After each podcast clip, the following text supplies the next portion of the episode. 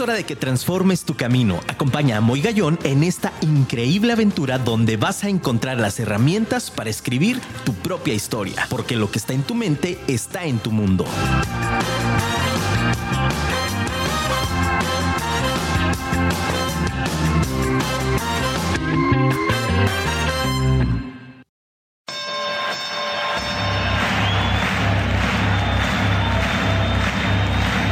Ladies and gentlemen, welcome to the main event.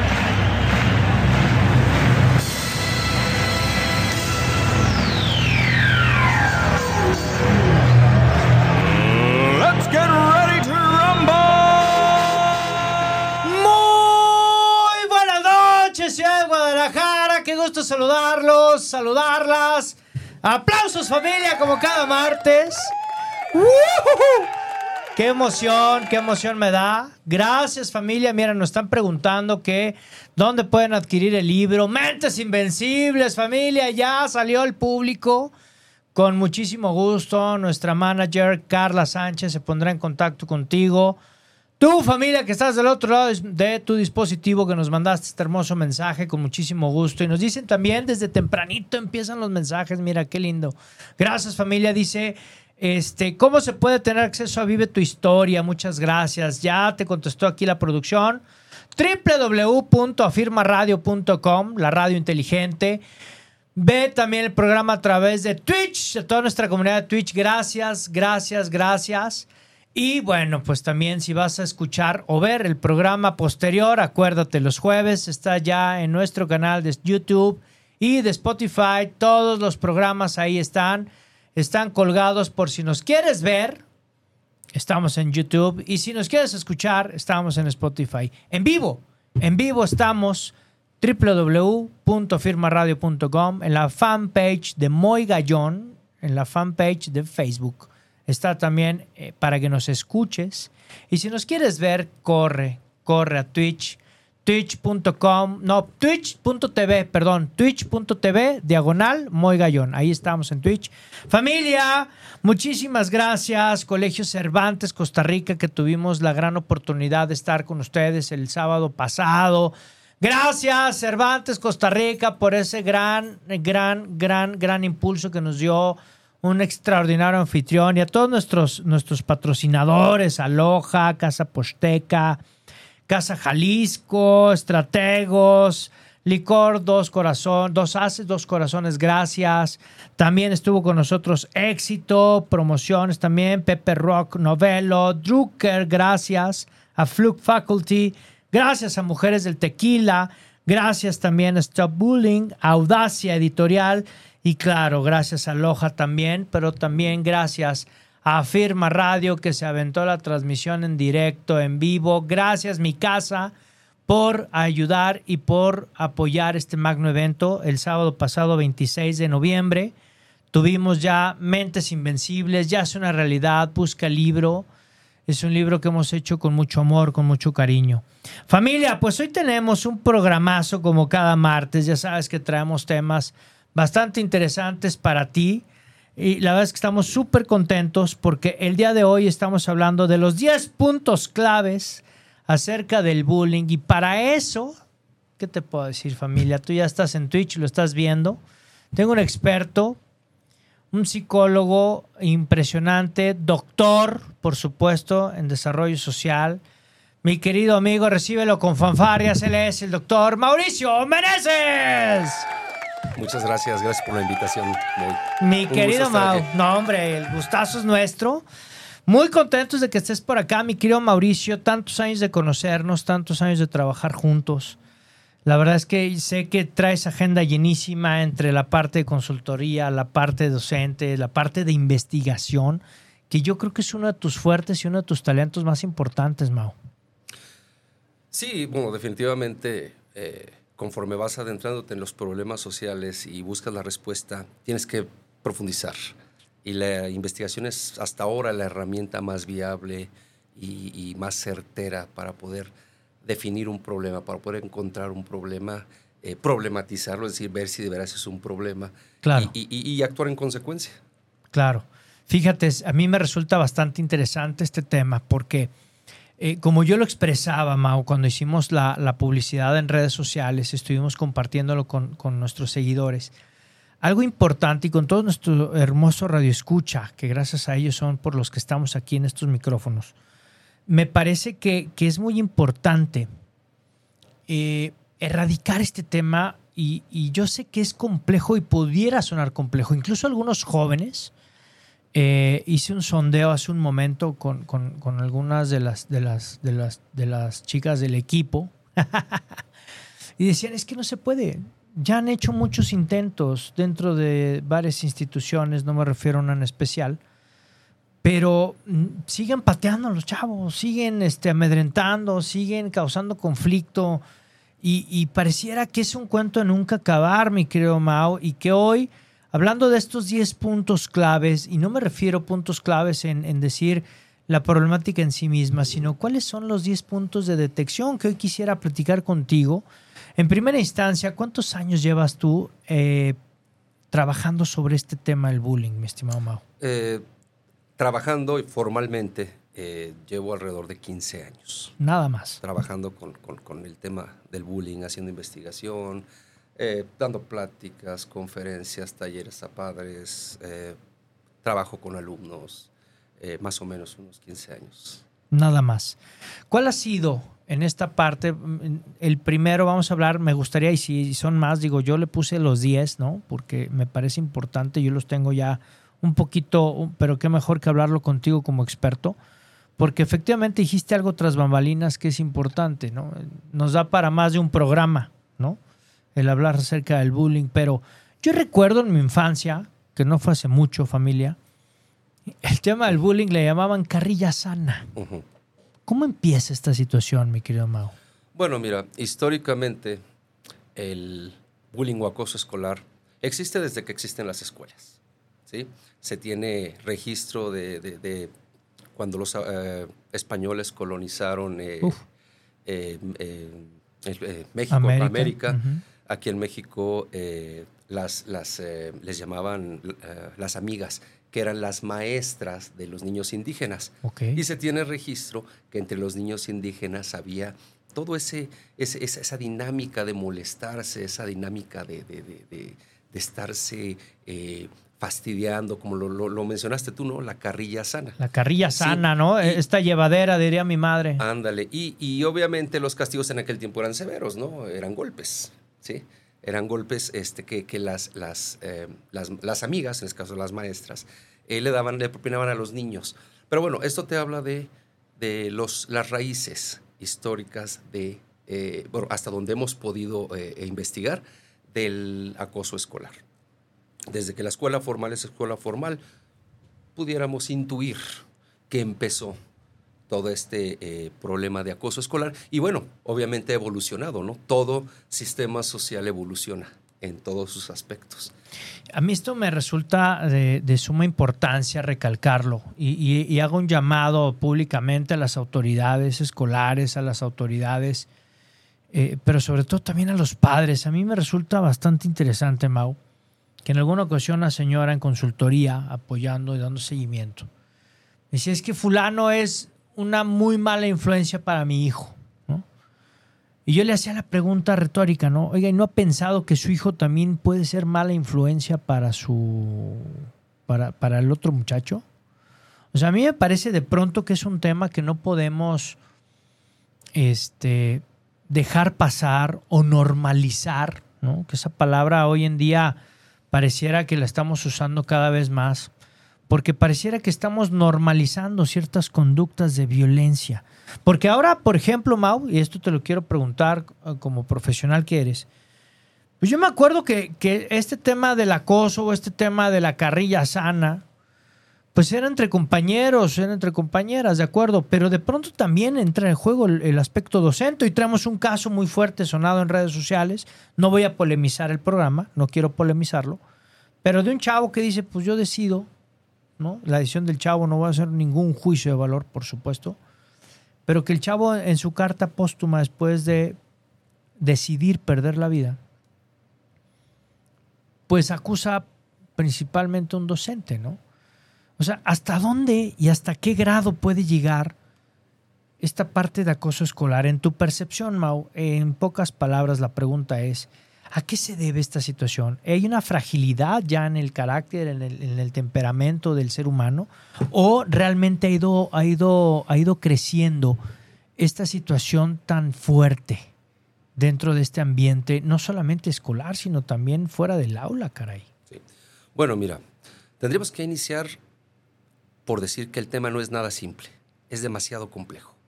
Es demasiado complejo, ¿no? Okay. Eh, eh, como un tema complejo se tiene que abordar desde diferentes aproximaciones. Okay. ¿sí?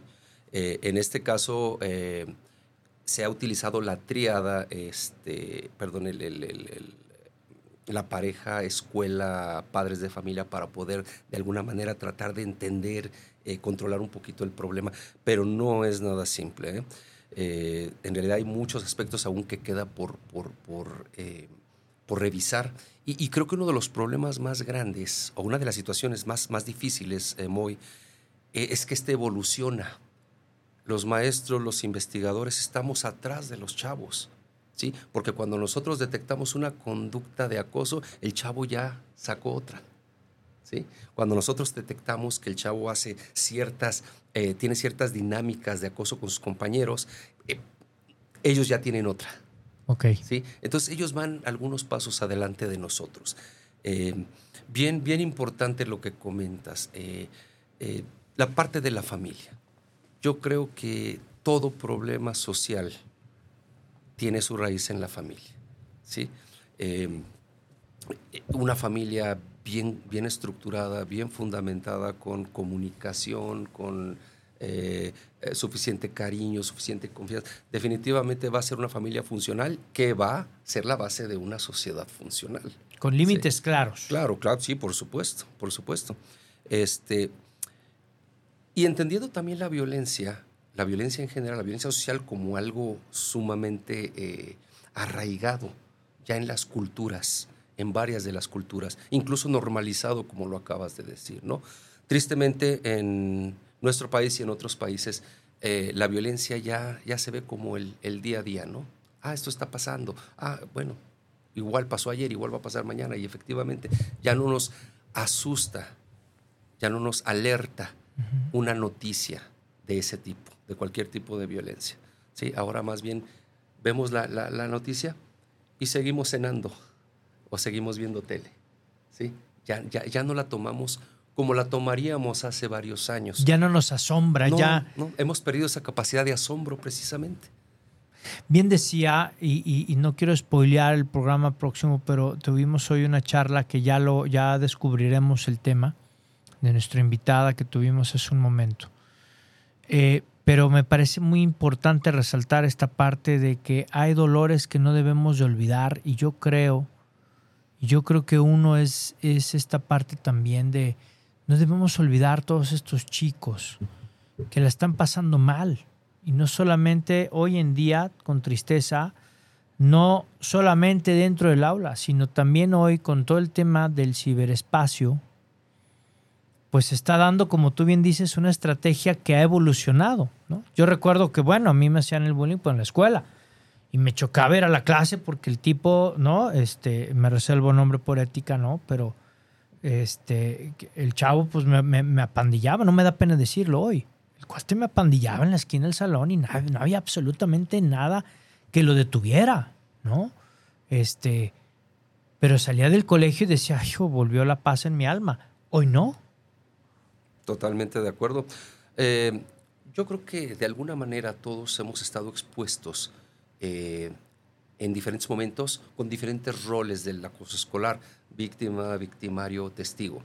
Eh, en algún momento que yo fui víctima, eh, y tú bien lo dices, yo tenía que soportar el tipo de 7 a 1 de la tarde, o a los tipos porque eran varios. Sí, de acuerdo. Yo descansaba la tarde y descansaba los fines de semana y además descansaba las vacaciones. De acuerdo. Los chicos de hoy en día tienen que soportar a sus agresores en el momento de la escuela, durante el, el, periodo escolar. escolar pero también cuando abren el, WhatsApp, cuando abren el Facebook, ahí están. Si se van de vacaciones a donde se vayan y abren la red social, ahí están los agresores. Y esto eh, genera un desgaste moral tremendo para, para, para, para este, los niños y los adolescentes. no tienen nada de descanso. Por eso es que también se ha visto que en estos últimos años ha habido una incidencia muy fuerte en suicidios e intentos de suicidio en adolescentes, porque simplemente ya no pueden, ya no pueden y no hayan una solución. La escuela no les da solución, eh, en casa no toman tan en serio lo que dicen o a veces ellos mismos no lo comentan. ¿sí? Entonces, no hayan hacia dónde voltear. Y esto genera que el desgaste, desgaste moral los desmotive tanto que, que, que, pierdan ese cariño, ese, ese, ese cariño por vivir, esa emoción, esa, esa, esa ilusión de vivir, ¿no? Totalmente porque, porque siempre están siendo castigados. No, y están presentes. ¿Qué tan cierto es? Y uno de los puntos clave, como bien decías, Mao, yo quiero ir resaltándolos. Uno de los puntos clave, haciendo match con esta lista que, que pudimos este, desarrollar aquí con el equipo de Vive tu Historia. Veíamos un punto clave, la familia, por supuesto, ¿no? La influencia familiar, las creencias que se han implantado, ¿no? Esa, esa falsa creencia de, ah, si te toca, ve y rómpele, ¿no? ¿no? A veces como padres incitamos a la violencia, Mao. Desafortunadamente. Eh, y estamos hablando de que en pleno siglo XXI todavía existen padres de familia que le dicen a su hijo, no te dejes. Y bueno, de alguna manera tienen razón, no se tienen que dejar, pero tenemos que buscar formas mm. diferentes de resolver un problema. Exacto. ¿sí? Este, no es, no es la, violencia no es el camino, aunque hoy en día se ha tomado como un camino. ¿sí? Eh, hace falta desde casa es, esa, esa, educación, esa comunicación, esa educación eh, eh, este, entre padres e hijos para que haya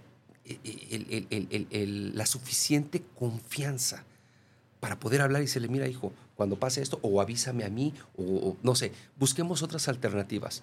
Pero el típico, si te da uno, dale tú también, creo que ya está visto que no funciona. Sí, no, no, no.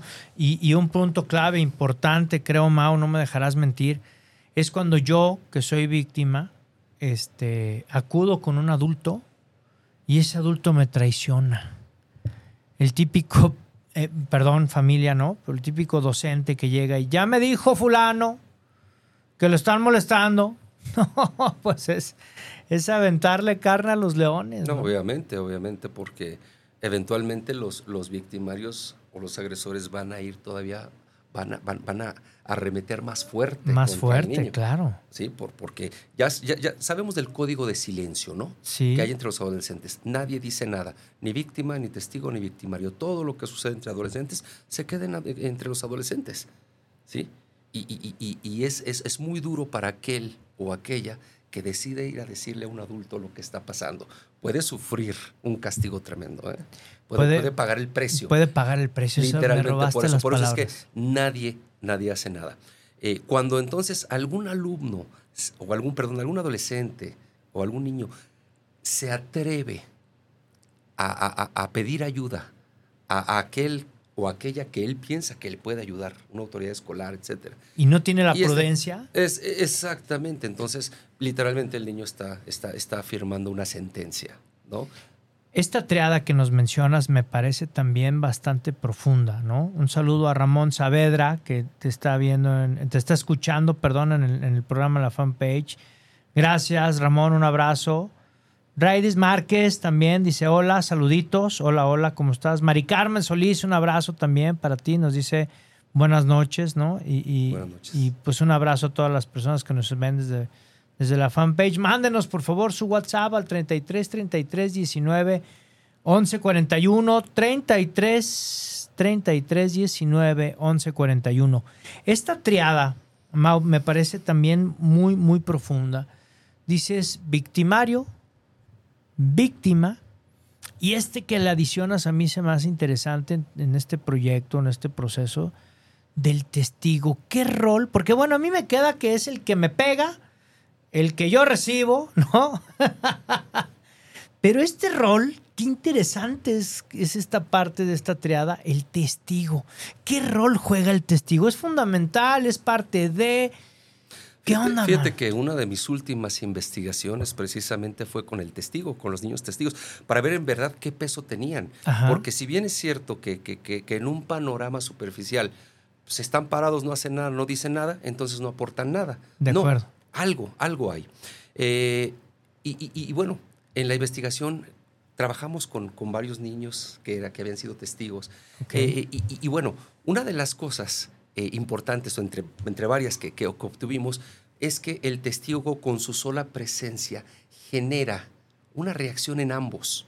En otras palabras, no es lo mismo que un agresor agreda a una víctima a solas a que la agreda enfrente de cinco niños o de 10 niños o de 20 niños.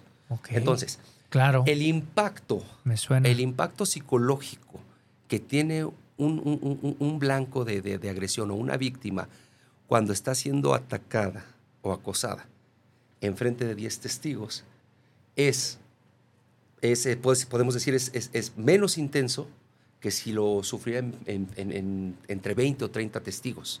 Es decir, entre más testigos haya, más sufre la víctima porque está siendo expuesta. Ya. Pero a la vez, esa parte del ego, esa parte del, del- del sentirse, el eh, eh, eh, esa parte de poder que siente el agresor, cuando hay 10 o 20 o 30 testigos, lo estimula bastante. Entonces el testigo, aunque no quiera, juega un papel, porque tanto víctima como victimario están pendientes de, de- de- de- de- de las presencias de estas personas. de los ahora que le llamamos espectadores, ¿no? Porque ahora hablamos de espectadores con toda esta nueva sinergia familiar, es algo sumamente interesante, porque ya no hablamos de followers, ya no hablamos de seguidores, hablamos de espectadores. Hoy el tema del streaming, como lo estamos viviendo ahorita, ¿no? un abrazo a todos nuestros hermosos radioescuchas que están del otro lado de sus dispositivos a lo largo y ancho del planeta, pues nos ven por streaming en- de manera inmediata, ¿no? En No, vivo. No, y, y es una cuestión de Rápida. Es una cuestión de psicología social, muy. Siempre la presencia de otros nos alerta. Ujú. Te voy a poner un ejemplo simple. No es lo mismo que tú vayas caminando en la calle y te callas, te caigas, te ca- caigas, perdón. Y lo primero que vas a ver a, a voltear es a ver si alguien te vio. Sí, claro. Sí, claro. Si no te vio nadie, te tranquilizas y dices Safe. adelante. Pero si te caíste y volteas y ves que hay 5 o 10 personas que vieron cómo te caíste, te aseguro que vas a generar una cierta ansiedad, un cierto, ay, qué, qué oso acabo de hacer, ¿no? Sí, Entonces, caray. la, la presencia de otras personas, así no hagan o digan nada, solo con estar ahí, generan en otros seres humanos un estado de alerta. Oye, Mau, ¿y qué tanto es dentro de estos 10 puntos? Ya hablamos de la familia, hablamos de la parte tecnológica. Vamos a ir, familia, desmenuzando estos 10 puntos, pero me parece importante este, este tercer punto de esta triada. Y quiero sumarle un cuarto punto, un, un cuarto punto clave, me parece. ¿Qué tan cierto es que el victimario finalmente en sus inicios fue víctima? ¿Ese es en algún porcentaje ya medido? ¿Hay algún estudio que lo avale? En ciertos escenarios, no en todos, porque si algo podemos, no podemos generar en las ciencias sociales son verdades absolutas. Mm, interesante. Entonces, si es verdad que algunos niños victimarios han sido o están siendo víctimas en el momento, ejemplo, niños victimarios perdón, eh, son agresores en casa, pero en- perdón, son agresores en la escuela, pero en casa son víctimas de sus hermanos mayores, son víctimas de sus amigos de la cuadra. Qué Son- es decir, interesante arista. Sí. No siempre sucede así. No siempre. Hay niños victimarios que jamás han sido víctimas. Simplemente podemos dar una, una, definición muy, una definición muy coloquial. Son chavos gandallas, ¿no? O sea, por el placer de fregar. ¿no? Ajá. Eso me resulta interesante porque, fíjate, yo, yo siempre había pensado, o las personas que de pronto me ha tocado convi- convivir, sobre todo chavos, que estamos muy dirigidos a ellos, y, y algunos padres de familia que son padres de hijos adolescentes. Algo interesante es cómo la parte contextual de la fórmula de vida, es decir, de la educación, de las amistades, del núcleo social en donde están, de si está en un núcleo social de apariencia. O sea, fíjense familia, todas las aristas que hay alrededor para poder generar una conducta en el chavo, pero que no hay algo que lo norme. Hoy, por ejemplo, en día con- con mucho escándalo veo en algún centro educativo cómo de pronto se dio una golpiza a un chavo que lo mandaron al hospital, por Dios, ¿no?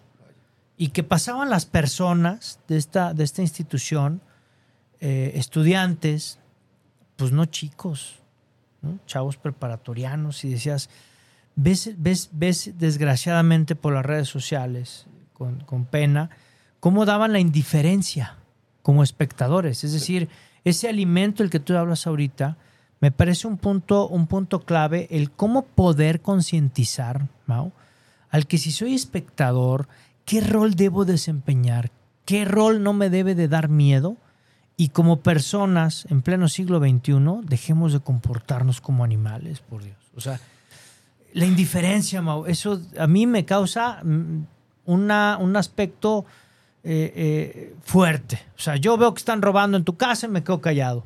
Veo que te están golpeando y mejor no digo nada mientras no me pase a mí, que el mundo se caiga, por favor. Fíjate que yo también he visto esa parte. Eh, voy a hablar de una mera percepción personal. el contexto actual en el país no permite que un espectador denuncie. ¿Por qué? Porque existe la desconfianza hacia las autoridades, existe la desconfianza que, ok, denuncio, pero voy a correr un riesgo, porque no vivo en un país con un Estado de Derecho. Vivo en un país donde ya no sé ni quiénes son los buenos y quiénes son los malos. Claro, si me van a ir a acusar. Sí, sí, sí, sí, sí, dentro de las mismas corporaciones policíacas hay este... Hay, hay filtraciones, este, exactamente. Entonces, eh, mucha gente, eh, y quiero pensar, quiero pensar, no he hecho una investigación formal al respecto, aunque es muy interesante, que es ese miedo a, si me meto a mí me toca también. ¿Por qué? Porque no confío en nadie de aquí, no confío en que se haga la justicia que, estamos buscando. Entonces, no voy a arriesgarme a mí o a los míos, ¿sí? Es solo por hacer lo que es correcto hacer. De acuerdo. Entonces estoy entre la espada y la pared. ¿Hago lo correcto o me protejo a mí y protejo a mi familia, no? ¿Sí? en, muchas ocasiones. Eh, si, bajamos esto a nivel escolar, eh, entenderíamos que muchos de los espectadores han visto la capacidad de los agresores y no quieren tener nada que ver con ellos. Ok. Por eso dicen, ok, yo estoy aquí, pero callado, sin hacer nada. A mí no me tocó el balón, háganle como quieran. Yo no vi nada.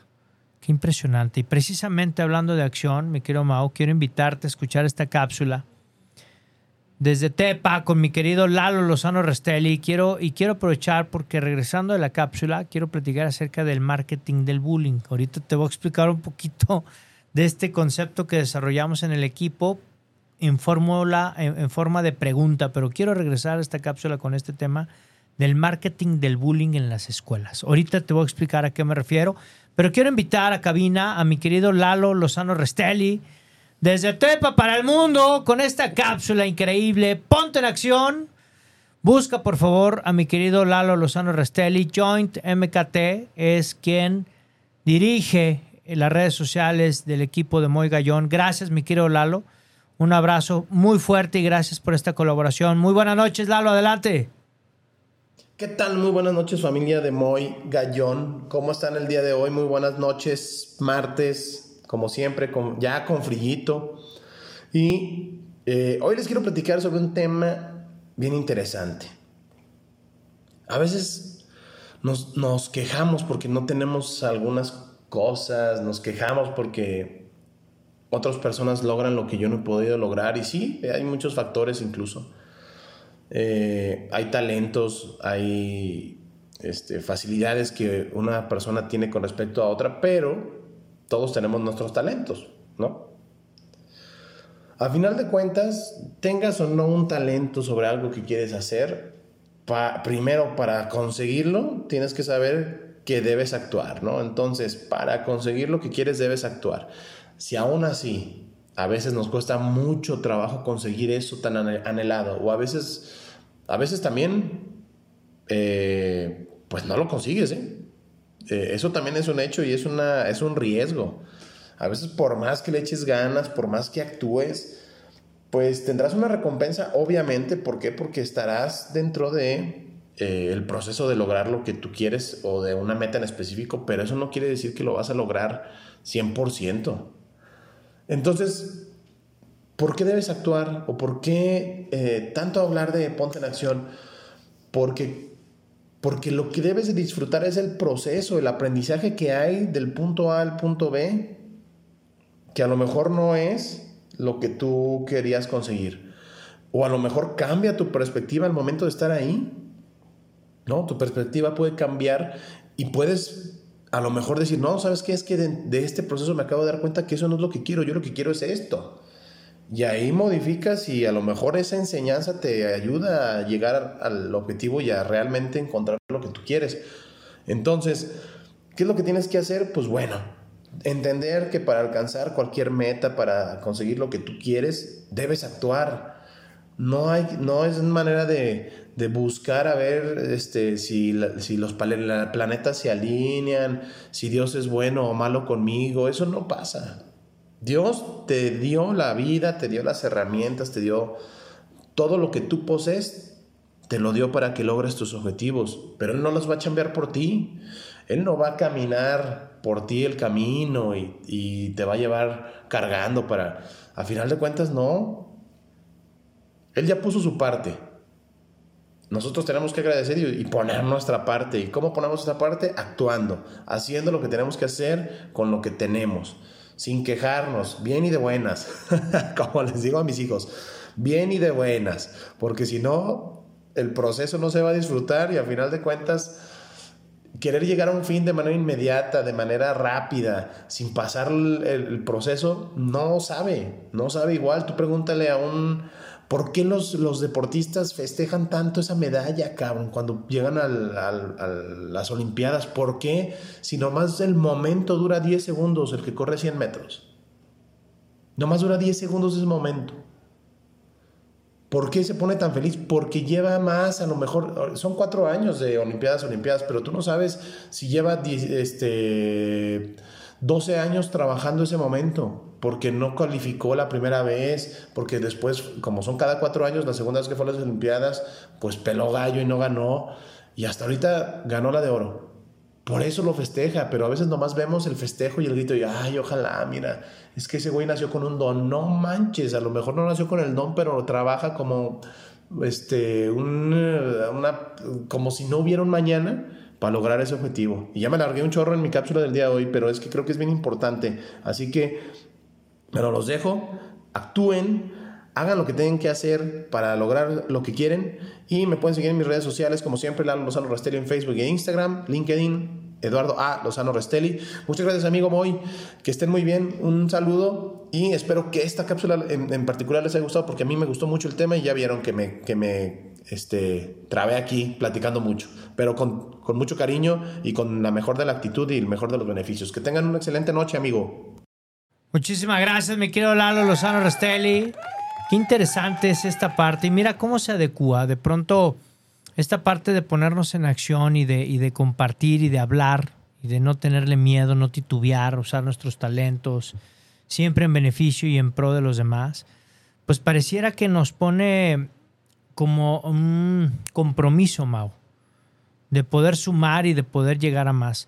Hablábamos y habla también Lalo acerca de esto y yo quiero preguntarte algo importante con respecto a esto que hablábamos antes de la cápsula de Lalo. ¿Por qué hablo del marketing del bullying? Yo no voy a juzgar, no puedo, no soy nadie para poder hacer un juicio de valor sobre algo que voy a, voy a expresar, ni va referido a nadie en particular, ni a ninguna institución. Sin embargo, de pronto me toca observar que hay algunas empresas educativas que ponen establecimiento de eh, programas anti-bullying o escuela libre de bullying, ¿no? Y es como un argot publicitario. Yo desconozco, porque yo nunca he estado ahí, desconozco si realmente en una medición se haya exterminado el bullying en esa, en esa institución. No lo sé. Yo no puedo prejuzgar, yo no puedo juzgar. Pero me parece que si fuera el santo grial el beneficio y que realmente se dé, pues ya se hubiera compartido en todo el mundo. Pienso yo, no lo sé, Mao. ¿Existe un programa que realmente garantice el 100%? No creo que lo haya. ¿Eliminarlo? No creo que lo haya, ni creo que lo vaya a ver. Te voy a decir por qué. El bullying es demasiado complejo y ocurre en, en, diferentes contextos, en diferentes formas, que es difícil medirlo y detectarlo. Simplemente yo necesito tres segundos para cruzarme junto a ti como estudiante y decirte dos o tres cosas. ¿Y cómo vamos a medir eso? Ahora, los chavos son muy hábiles para manejar o para hacer sus dinámicas lejos de los maestros. ¿sí? Lejos de los adultos. Sí, de acuerdo. En el momento en que un adulto se haga presente, pues el chavo va a ajustar su, su- su comportamiento. Es decir, ¿cómo podríamos asegurar que hay escuelas libres de bullying? Tendríamos que estar haciendo una medición constante, este, casi casi estar como sombra con los chavos para ver. Y ver su estatus emocional y con o sea, baterías psicológicas, me imagino yo. sería- digo, Sería, sería sumamente complejo. para tener como un estatus eh, real, ¿no? Del estatus de ánimo y de. Claro, no claro, sé. claro. Ahora, este, hay instituciones, sí, obviamente, que, que hacen lo posible por tratar de controlar, disminuir, Contener. contener, entender, entender. Este, sin embargo, como te lo comenté al principio, eh, los chavos tienen una forma, una dinámica de acoso el día de hoy y mañana ya tienen otra. Y nosotros nos vamos a enterar hasta después. A lo mejor en este momento hay dinámicas nuevas de acoso, ni tú ni yo lo sabemos. Claro, sí, de acuerdo. ¿Y cómo controlamos lo que no conoce, lo que no sabemos?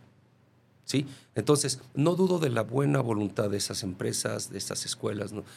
pero no sé si sea posible en algún momento eh, poder decir, esta escuela es libre de bullying. Ahora, es libre de bullying hoy y el día de mañana Claro. será libre de bullying. Sí, cómo me certe Claro, cómo me tienes la certeza, ¿no? Esa es la parte que a mí me, me inquieta, me inquieta mucho el verlo ya como un marketing de venta, lejos de buscar realmente una contención eh, per se. Es decir, más realista. exacto, más más, más realista. realista, y, y más, y más en una, en una función de lo que hemos escuchado en algunas ocasiones. No hay escuela perfecta, pero sí una escuela que lucha para hacerlo. Claro.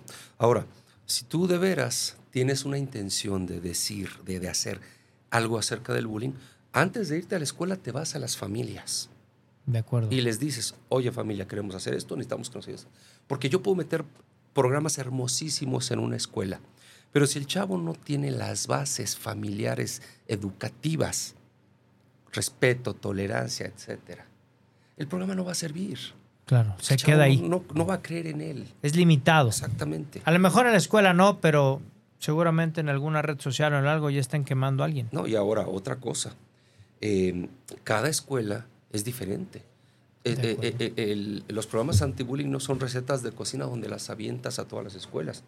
El bullying en una escuela religiosa es muy diferente al bullying en una escuela pública. Ah, Que es muy diferente en- al, a- a- al bullying en una escuela de varones. Otro, otro punto clave. mujeres. A ver, explícanos eso, Mao. El bullying parte mucho de contextos. ¿En qué contexto estoy? ¿Qué puedo hacer? ¿Qué no puedo hacer?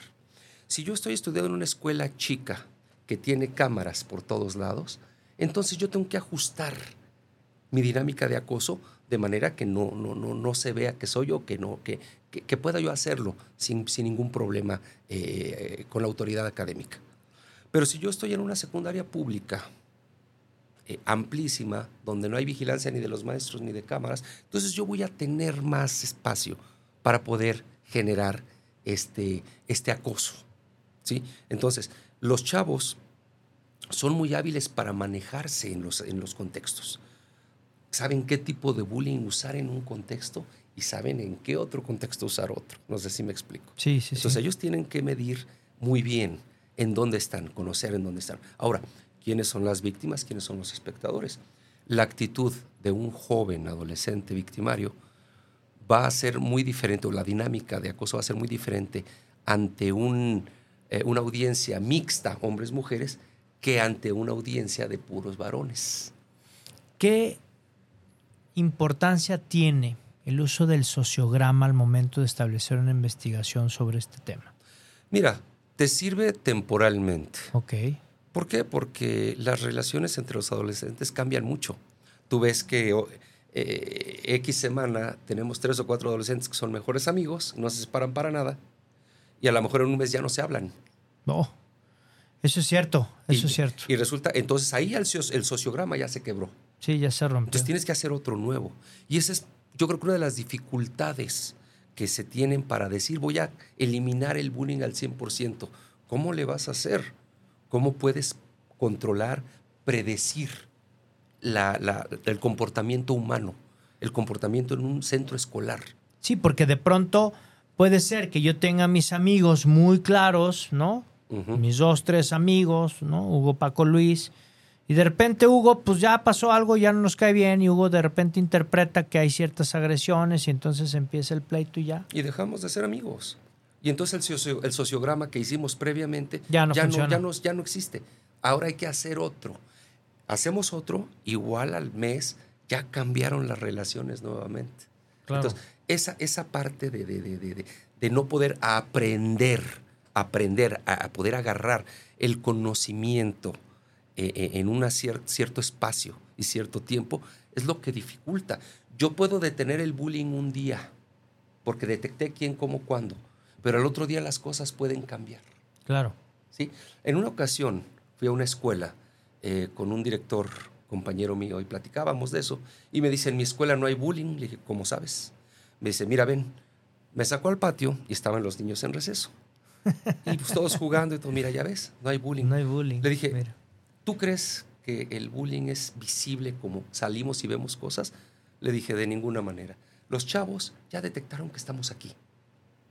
Y por supuesto que no van a actuar como actúan, eh, como actuarían Si no nos- estuviéramos. aquí. Ujú. Ahora, estamos en, en- en- en- en un momento y en un espacio, en el receso. El bullying también ocurre dentro de las aulas, Claro. incluso cuando hay un maestro presente. ¿Cómo mides eso? O sea, el chavo solo está esperando el momento adecuado para generar su, su- su- o desarrollar su acoso. Y eso no lo vamos a ver ni tú ni yo, solo lo van a ver ellos. No, se convierte después en una cadena interminable, ¿no? Es decir, a mí me molestas, pues yo voy a buscar a alguien más débil que yo, y no me refiero débil de, en cuestión solamente física, sino en cuestión mental, ¿no? Y voy a buscarlo para yo entonces amedrentar, y entonces también de pronto se convierte en una cadena, Mau. Sí, eh, y yo creo que el riesgo aquí, porque mira, si hablamos eh, en términos meramente eh, objetivos, el victimario, el agresor es una víctima también, es una víctima de una sociedad que no le ha enseñado el respeto, la tolerancia. De acuerdo. Eh, la víctima no solo la que recibe la violencia, sino él está recibiendo un mensaje equivocado De de su sociedad. Me voy a otro lado, otro extremo, y de eso quiero hablar ahorita. Nos dice Mari Carmen Solís Aceves, muchísimas gracias, Mari Carmen, nuevamente. Dice, muy buen tema, como siempre, felicidades. Y estoy de acuerdo, nos dice, que a veces el bullying viene desde casa cuando los padres los acostumbran, los acostumbran, eso viven los hijos, o que eso, los acostumbran a vivir los hijos en eso, ¿no? Prácticamente es lo que nos dice Mari Carmen, totalmente de acuerdo, es lo que nos, nos comenta precisamente el doctor Mauricio, de cómo es que esto va de manera cultural. Quiero invitarte, mi Mau, a escuchar ahora, precisamente, regresando a esta cápsula, me interesa muchísimo también, el definir, no quise empezar por esa pregunta típica, porque primero quise meterme directamente a las entrañas, para entonces desde ahí, ahora sí que de lo, de lo particular, irnos a lo general, y me interesa mucho el, el definir también la cuestión del bullying, porque de pronto puedo decir es que a mi hija le hacen bullying, ¿no? Yo como un padre también, ahora yéndome, como dije, al otro lado, al, al otro lado del estudio completamente, ¿no? Al extremo, cuando nada más me molestan a lo mejor una vez al mes, entonces le están haciendo bullying, ¿no? De inmediato ya pareciera que el término está muy trillado, pero me gustaría que habláramos de esto, regresando a esta cápsula, Mau, si me lo permites. Vamos a una cápsula con nuestra querida amiga Erika Jauregui desde Cuernavaca, Morelos, para el mundo. Gracias, Erika.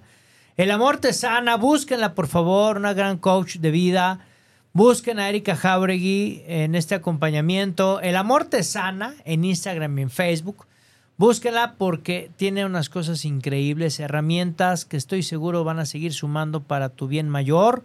Y vamos a escuchar qué nos tiene que decir esta noche con respecto al tema de hoy, los 10 puntos clave acerca del bullying. Erika Jauregui, bienvenida, muy buenas noches.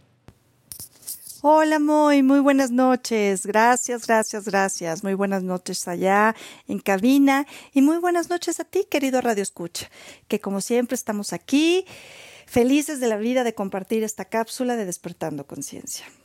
Y bueno, este tema de hoy, el bullying.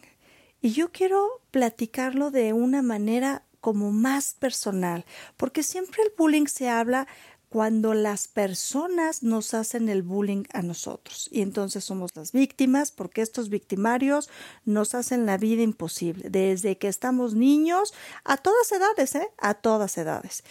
Yo quisiera hablar más de esto, como lo mencioné de una manera personal, de que realmente el bullying para mí, y en un punto muy humilde y personal, para mí, yo pienso y siento que sale de nosotros mismos hacia nosotros mismos, que nosotros mismos nos hacemos un bullying tremendo. ¿De qué manera? De muchas, de cuando somos tan exigentes, cuando no somos eh, nada flexibles, cuando nos enjuiciamos de una manera terrible y nos latigueamos, y si cometemos un error o no nos sale algo como nosotros queremos, ¿de qué manera nos hablamos y nos tratamos? La mayoría de las personas hacen eso en una menor escala o en una escala terrible y máxima. Así que si pusiéramos conciencia realmente que si en nosotros mismos dejamos de hacernos bullying, automáticamente dejamos de hacerlo hacia el frente. Porque si tenemos cuidado y saber lo que significa agredirnos de esa manera, pues al tomar conciencia sabemos que menos lo vamos a hacer con el del enfrente. Y más como padres, pues evidentemente si los niños tienen nuestro ejemplo, donde nosotros mismos no nos latigueamos de esa manera, no nos culpamos, no nos enjuiciamos, no nos exigimos de tal manera que hasta a veces nos enfermamos y somatizamos somatizamos esto de, la exigencia y del bullying que tenemos de nosotros hacia nosotros mismos, pues ellos no lo van a aprender. Entonces esto es más fácil de erradicar. Esto ya no se podrá eh, estar viviendo en las escuelas, en los trabajos, en ningún lado porque estamos tomando conciencia y lo estamos empezando a hacer con nosotros mismos. Automáticamente, como menciono, lo vamos a erradicar porque si no lo hacemos con nosotros, no lo haremos con nadie más. Y por lo supuesto, los niños no tendrán ese ejemplo. Recuerden que los niños jamás van a repetir una conducta que no conocen. Así que eso va a ser más sano. Empecemos por nosotros antes de estarnos fijando quién nos hacen de enfrente. Empecemos con nosotros y vamos a ver que vamos a cambiar muchísimo en nosotros y en nuestro colectivo y así poco a poco podemos erradicar. Y mientras tanto, a lo que haya afuera, si tenemos bullying, pues evidentemente tomar responsabilidad sobre eso y no permitirlo. Saber poner límites y que la gente entienda que con nosotros no podrá hacer ese tipo de violencia. Eso es una forma también de siempre poderlo erradicar teniendo límites. Y el límite se habla del amor propio.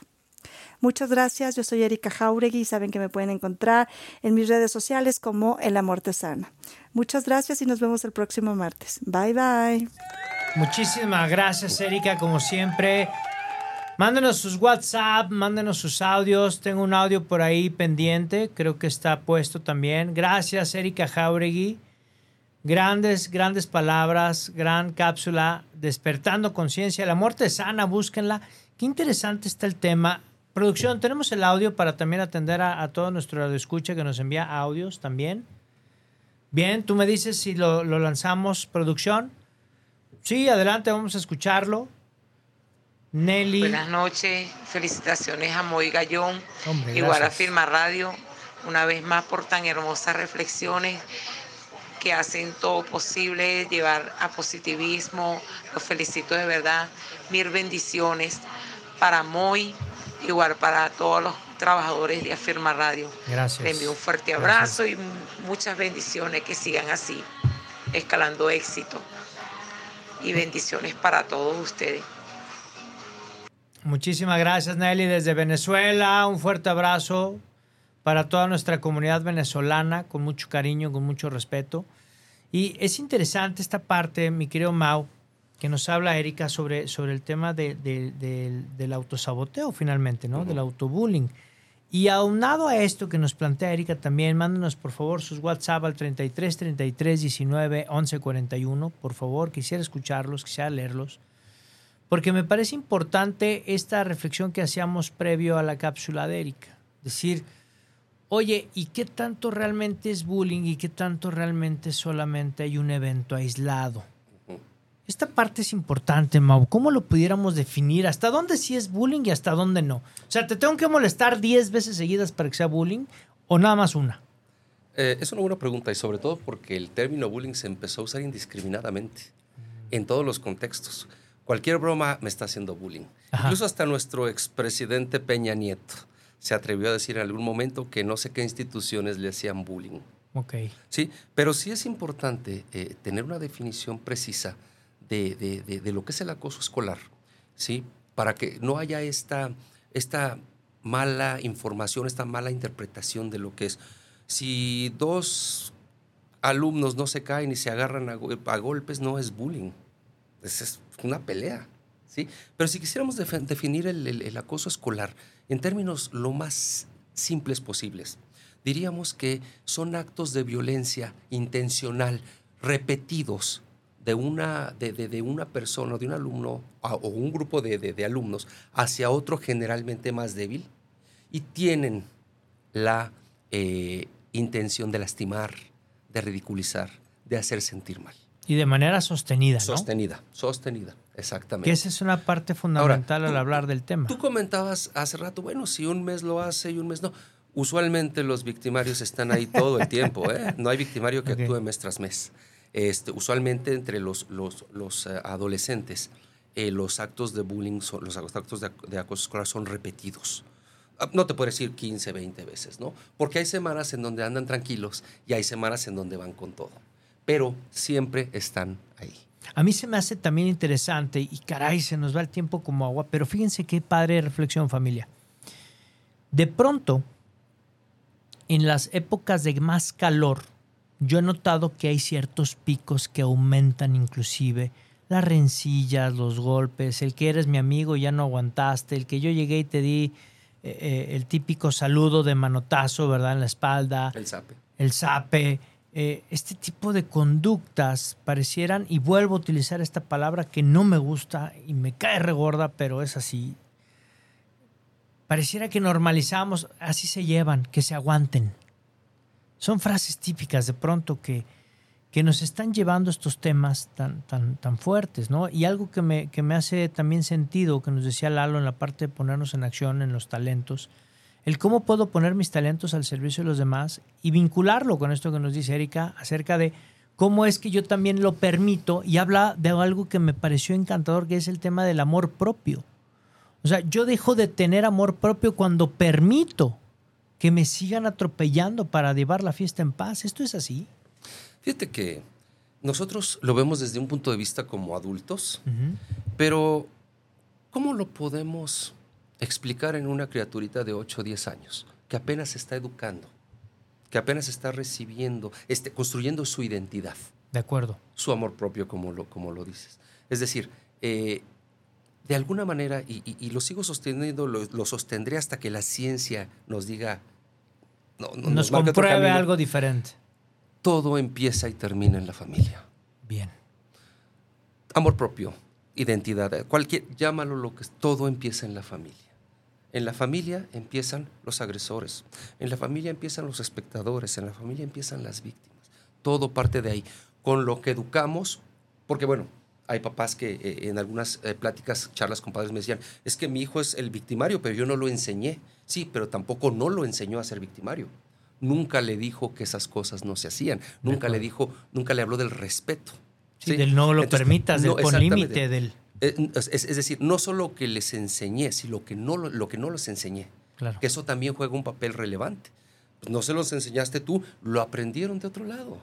A lo mejor tú dices, es que yo no enseñé a mi hijo a ser agresivo. Sí, pero tampoco le dijiste que no fuera agresivo tampoco le dijiste que no hiciera esto, que respetara. Esto está bien interesante porque precisamente es la justificación de muchos padres de familia, ¿no? Sí, sí, sí. Y somos genes y cultura, y entonces en qué cultura están y en dónde estás, papá. Es un llamado no solamente también a las autoridades educativas. Y cuando hablo de autoridades educativas, familia, me refiero no solamente a los que son directores de escuela, maestros, a la misma Secretaría de Educación Pública con el maestro Juan Carlos. Eh, eh, eh, Miramontes, tampoco me refiero a él con Juan Carlos Flores, perdón, Miramontes, secretario de Educación del Estado de Jalisco. No me refiero a eso. Me refiero a autoridad educativa también a ti, papá, a ti, mamá. ¿Dónde estás? ¿Dónde estás y qué estás haciendo para formar hombres y mujeres con carácter que puedan hacer distinción no solamente en un centro escolar, sino en la sociedad? Claro, no, y es que del centro escolar van a continuar Es decir, el agresor, como agresor exitoso en secundaria, lo va a hacer en prepa, luego lo va a hacer en universidad y luego lo va a hacer en el trabajo.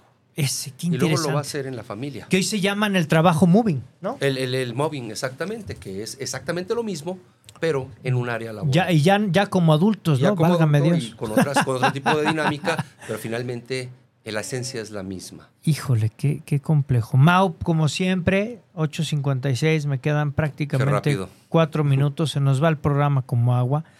Familia, creo que traemos tela para cortar, vamos a seguir hablando del tema, vamos a invitar también, lo digo públicamente, invito a la producción que me apoye, porque ahora quiero invitar, hablando de este tema, me parece bastante interesante, pero ahora es qué instancias ¿Qué instancias legales tenemos para poder darle seguimiento a este tema y cómo lo puedo abordar? Porque me parece que tenemos que poner límites, pero también para esto necesito una instancia conciliadora. ¿Cómo lo logro? Entonces yo creo que es una tarea que tenemos aquí en, en el equipo de Vive tu Historia para ahora decir legalmente cómo le hago, porque eh, a veces minimizamos el tema. Mira, am, hubo un filósofo, no recuerdo el nombre, pero, pero, pero este, no soy muy bueno en nombres, dijo, la sociedad que más falla es la que más leyes tiene.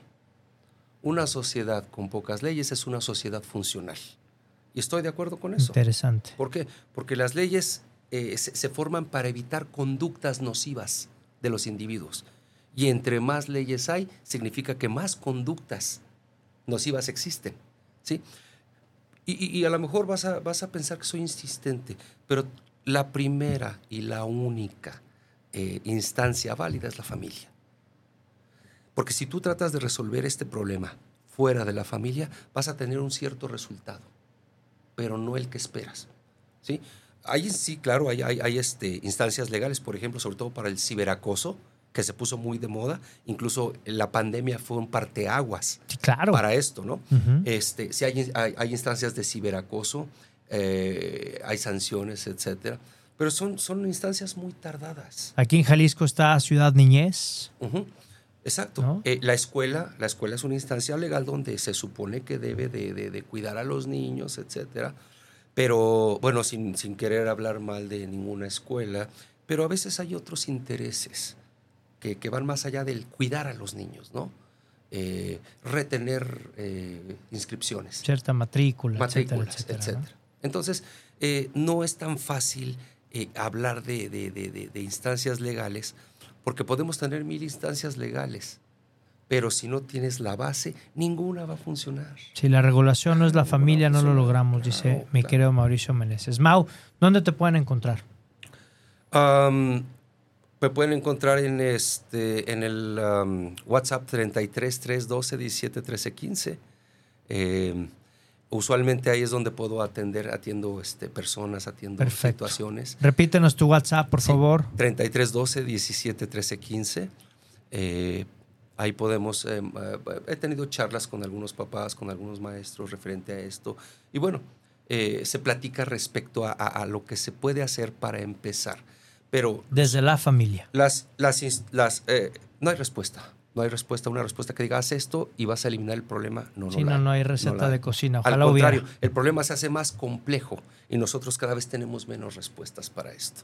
Mi Mau, agradecido por este tiempo que nos diste. Gracias, por gracias, este gracias a programa. ustedes, Creo gracias. que nos dejas con mucha tarea para Creo que poder seguir. Iniciamos. Creo que iniciamos el tema y, y de verdad es que estoy muy agradecido. Gracias a todos nuestros patrocinadores, Aloha, gracias Casa Posteca, gracias Casa Tres Coronas, Éxito, promociones, gracias también Estrategos, Stop Bullying, gracias Colegio Cervantes Costa Rica por formar parte de esta gran historia, gracias también a todas las personas que nos escribieron.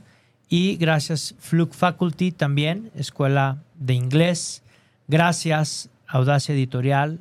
Y gracias Drucker Comunicación Impresa por formar parte de esta gran familia y de poder patrocinarnos en este gran evento que tuvimos y de patrocinar toda esta promoción e impulso que todavía este mes de diciembre estaremos compartiendo con ustedes esta parte de Mentes Invencibles. Mi querido Mau, que Dios te bendiga. No, gracias, gracias por estar aquí y lo mejor siempre. Te agradezco muchísimo, Mau. Familia, despedimos el programa como siempre. Ya nos van a bajar el switch, ya nos pasamos un minuto. La producción me está diciendo que ya.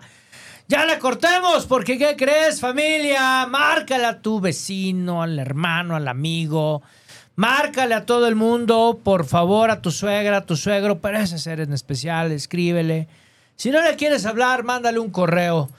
Pero si no, pues bueno, sería padrísimo que le puedas marcar a tu ex y decirle que escuche Vive tu historia porque este programa todavía queda muchísima tela que cortar familia y el siguiente martes tenemos un programazo impresionante que no te puedes perder aquí en punto a las 8 de la noche en Vive tu historia con tu amigo Muy Gallón y lo despedimos como siempre familia. Dios y la Virgen por delante en todos tus proyectos y acuérdate por favor, grítalo, ponle hashtag, ponlo donde sea, lo que está en tu mente, grábalo, grítalo, que te escuchen todo el vecindario. Familia, lo que está en tu mente está en tu mundo. Nos vemos aquí el siguiente martes, 8 de la noche, en Vive tu Historia con tu amigo Muy Gallón. ¡Chao!